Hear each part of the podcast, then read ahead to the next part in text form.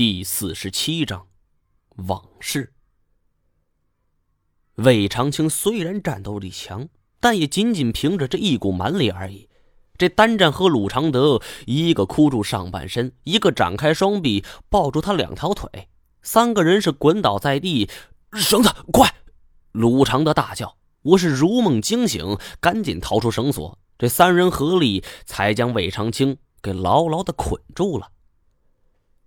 一场酣战下来，都是累得够呛啊！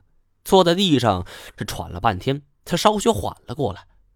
我问鲁长德：“这是怎么一回事？”鲁长德挠了挠头：“别提了，跑一半，我想起来了，鬼父这东西他有救。”说着，他就拔出了腰间的匕首，而这匕首他与众不同，刚一出鞘，便感到一阵的寒光。刀身泛着幽蓝色，上边还有着古朴的雕饰。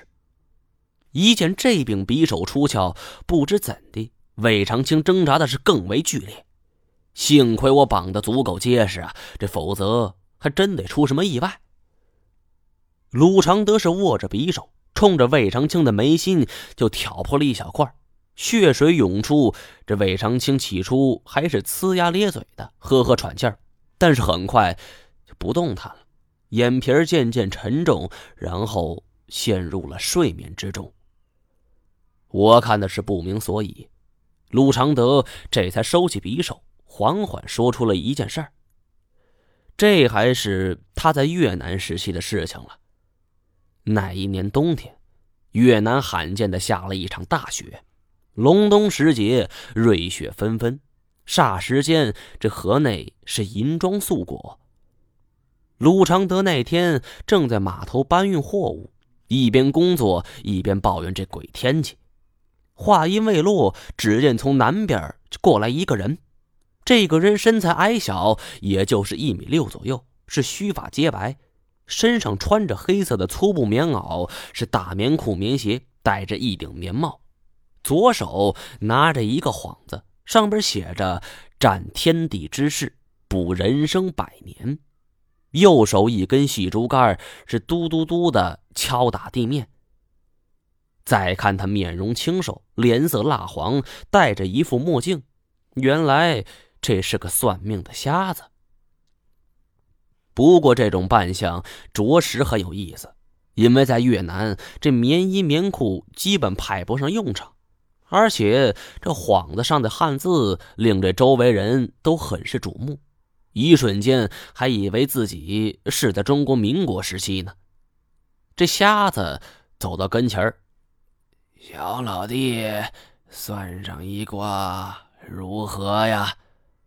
鲁长德不耐烦：“一边去，一边去，老爷我正烦着呢。”这瞎子是不怒反笑：“哼，不知小伙子你在烦什么？”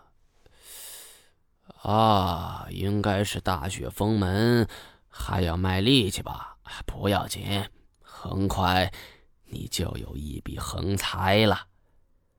鲁长德微微一惊，这瞎子是看不见的，这怎么知道他在码头做苦力呢？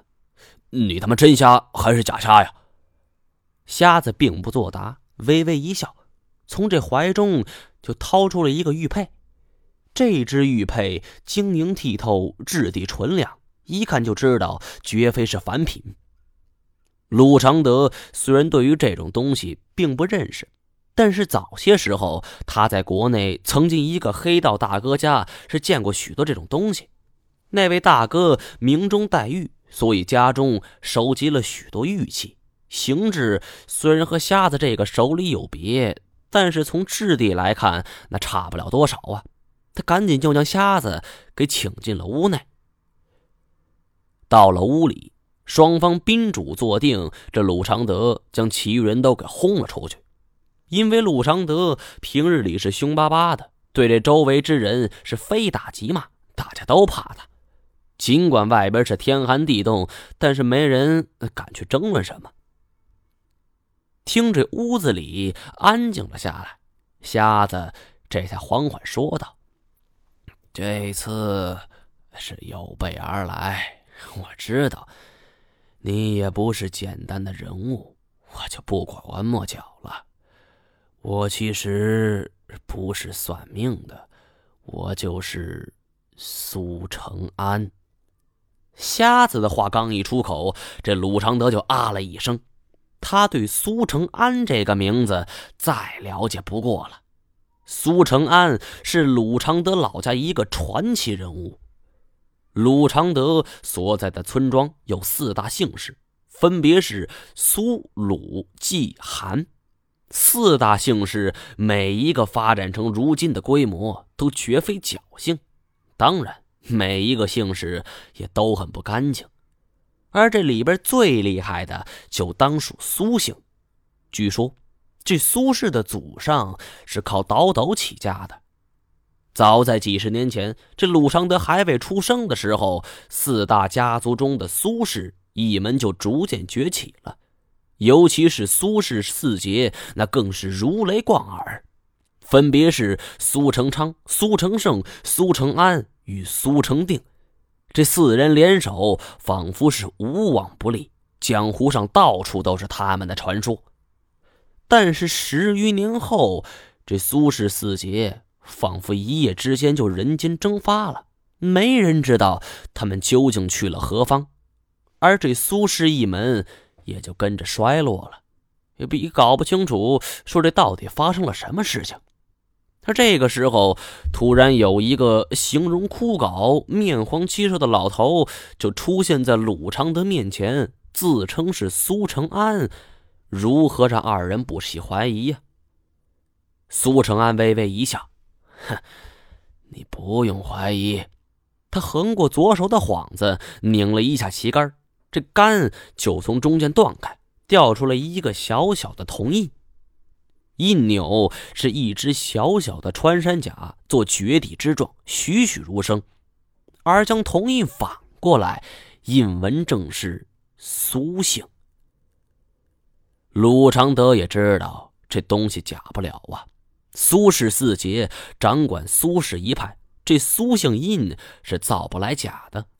鲁常德说：“苏三爷，您老人家当年叱咤江湖。”，怎么如今成这副模样了？苏成安他就叹了一口气儿，将那枚玉佩就放在桌上。唉，全都是这个东西引起的。